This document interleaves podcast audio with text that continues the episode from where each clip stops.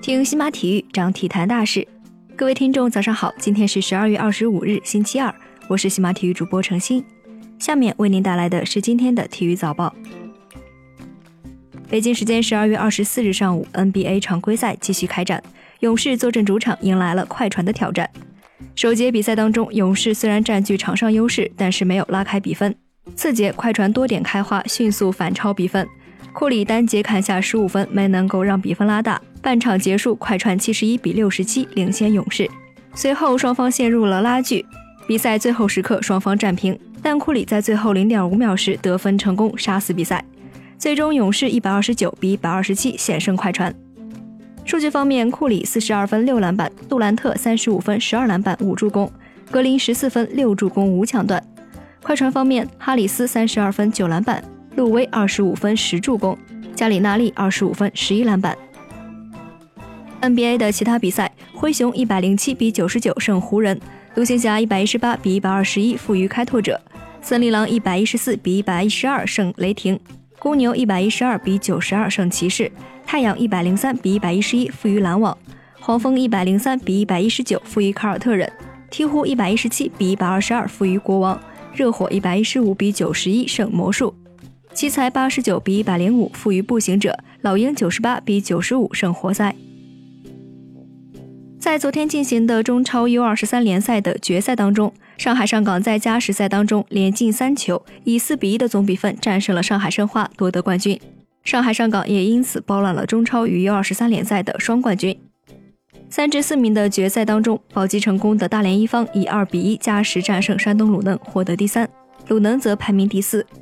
其他球队，江苏苏宁排名第五，河南建业排名第六，广州恒大和长春亚泰分列第七和第八名。北京时间十二月二十四日，二零一八年中国金童奖三甲产生，陈彬彬、郭全博和黄子昌三人击败了林良铭和刘若凡，进入了最终名单。这三名球员均是在一年之内完成了 U 二十一、U 二十三以及国家队的三连跳，表现无可非议。其中初登中超的黄子昌代表苏宁出场十九次，打进五球，收获三次助攻。黄子昌的最大对手陈彬彬是上港 U 二十三的首选球员。在左路有着出色的突破能力。北京时间十二月二十三日，据美联社的消息，五名曾经参加二零一二年伦敦奥运会的举重选手在重新尿检之后结果呈阳性，因此被临时禁赛。其中，乌克兰选手托洛赫提和乌兹别克斯坦选手努鲁丁诺夫均获得了男子举重金牌，其他几名选手是亚美尼亚运动员达卢兹扬、阿塞拜疆运动员李斯托夫以及白俄罗斯选手诺维卡乌。目前，国际举重联合会尚未做出最终的出发决定。近日，西班牙马卡报公布了纳达尔2019赛季的参赛计划，十七届大满贯冠军计划在新的赛季征战二十一项赛事，其中包括三项表演赛。除四大满贯之外，九站大师赛也在计划当中。不过，纳达尔没有把中网列入参赛计划。据《太阳报》报道，上周曼联解雇穆里尼奥之后，弗格森爵士积极促成了索尔斯亚克的任命，另外还促成了前助手麦克费兰的回归。而弗格森本人也会在退休多年之后重新出山，以球队顾问的方式帮助曼联重新崛起。据悉，曼联前门神舒梅切尔也在争取曼联的足球总监一职。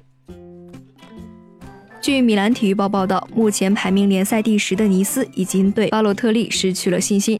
并为其标价一百五十万欧元，希望在冬窗时将其卖掉，以摆脱高工资的负担。尼斯目前是法甲进球最少的球队，曾经球队的锋线大腿巴神出场十次未进一球。此外，巴洛特利没有与主帅维埃拉保持良好的关系，曾在比赛当中对主帅大喊大叫。据悉，马赛希望在冬窗引进巴神。